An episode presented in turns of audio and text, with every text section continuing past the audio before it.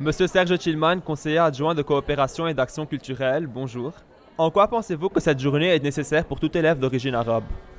Alors cette journée, euh, nous l'avons voulu pour célébrer la langue arabe. Et je parle bien de... Ce matin, on a entendu dire le monde arabe, sans vraiment savoir de quoi il s'agit.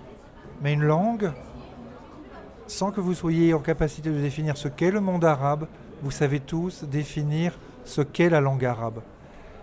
Je voulais simplement vous, rappeler ceci, et c'est le sens de cette journée. C'est que dans le réseau de l'AEFE, il y a 350 000 élèves. 110 000 ont pour langue maternelle la langue française. 150 000 ont pour langue maternelle la langue arabe. La première langue maternelle du réseau des établissements du réseau auquel vous appartenez est la langue arabe. Donc ce matin, on nous a dit, la langue arabe, 1% de ce que l'on trouve sur euh, les médias à travers le monde, c'est euh, 350 millions de locuteurs. Mais la particularité, c'est que dans notre réseau, c'est la première des langues. Merci. De nombreux élèves dans les établissements français du monde arabe ont tendance à parler français avec leurs amis et familles, comme on le voit par exemple au Liban. Que pensez-vous de ça et à votre avis, doivent-ils plus valoriser leur langue natale? J'ai la conviction, depuis que je suis arrivé au Liban, que le Liban est riche de la pluralité des langues qui sont parlées par ses enfants. La linguistique nous, nous a fait un cadeau intellectuel extraordinaire. La linguistique nous montre que les langues s'enrichissent les unes les autres.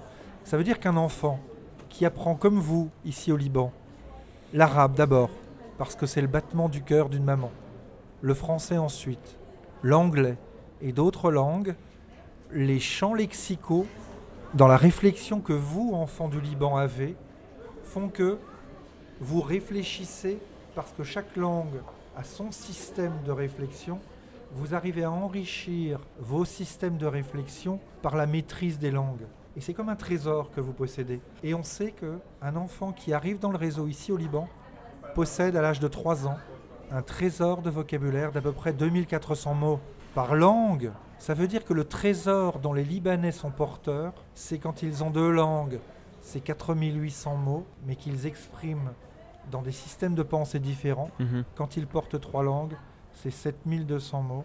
Et lorsque vous rentrez en classe de sixième, les 2400 mots sont devenus 20 000 mots. Et les 20 000 mots en classe de troisième sont devenus 40 000 mots. Et imaginez le travail qui est le vôtre. Ces mots, vous les possédez dans les trois langues. Ça veut dire que par rapport aux autres élèves du monde, vous n'avez pas 40 000 mots en sortant de la classe de troisième. Vous en avez à minima 120 000. Et ça Mm. vous donne un avantage intellectuel exceptionnel dont vous devez saisir la richesse. Et donc, pour répondre complètement à votre question, vous ne négligez pas votre langue maternelle. Vous l'enrichissez avec d'autres laits maternels. Très intéressant. Quels avantages pourrait avoir un étudiant qui maîtrise la langue arabe par rapport à un autre sur le marché du travail? Alors je crois vraiment que je viens de vous, vous répondre. Mais par rapport à si est-ce qu'il serait valorisé plus que d'autres, pas personnellement, mais pour sur le marché du travail, est-ce qu'il aura plus d'avantages? Oui, bien, bien évidemment. Je vais vous donner un, je vais vous donner un, un- un très court exemple. Dans quelques mois, nous organisons au Liban les Jeux internationaux de la jeunesse. Oui. C'est le plus grand événement euh, culturel et sportif organisé au Liban depuis l'année 2009. Il va y avoir entre 300 et 400 élèves du réseau homologués du monde entier qui vont venir au Liban. Pour la première fois, ça se passera dans un pays et pas dans une ville. Eh bien, nous allons également progressivement au cours de cette année sélectionner des jeunes lycéens et collégiens de ce réseau parce que justement vous possédez plusieurs langues pour les Jeux olympiques de Paris et Jeux olympiques de Los Angeles. Sur le marché du travail, votre maîtrise de la langue va faire qu'à mon avis, le plus grand nombre de jeunes reporters et de jeunes bénévoles ou salariés des Jeux olympiques de Paris comme ceux de Los Angeles viendront d'ici, du Liban, parce que sur le marché du travail, vous avez ce trésor de la maîtrise des langues. L'apprentissage de la langue arabe se fait surtout par des élèves d'origine arabe dans des pays du monde arabe. Mais est-ce qu'aujourd'hui d'autres élèves dans d'autres pays comme la France sont encouragés à apprendre cette langue? Alors, euh, bien sûr que oui. Le... Alors, c'est- très paradoxal. Je vous ai donné le chiffre du nombre de locuteurs en langue maternelle pour la langue arabe dans le réseau d'établissements homologués. Eh bien, il faut que vous sachiez qu'il y a moins d'élèves en France, alors qu'il y a 13 millions d'élèves scolarisés qui apprennent la langue arabe, qu'il n'y a d'élèves dans le réseau des établissements homologués qui apprennent la langue arabe. Donc, je crois que le réseau a beaucoup à donner, à montrer par rapport à ce qui peut se faire demain en France. Merci beaucoup. Pouvez-vous conclure avec un mot en arabe, n'importe lequel?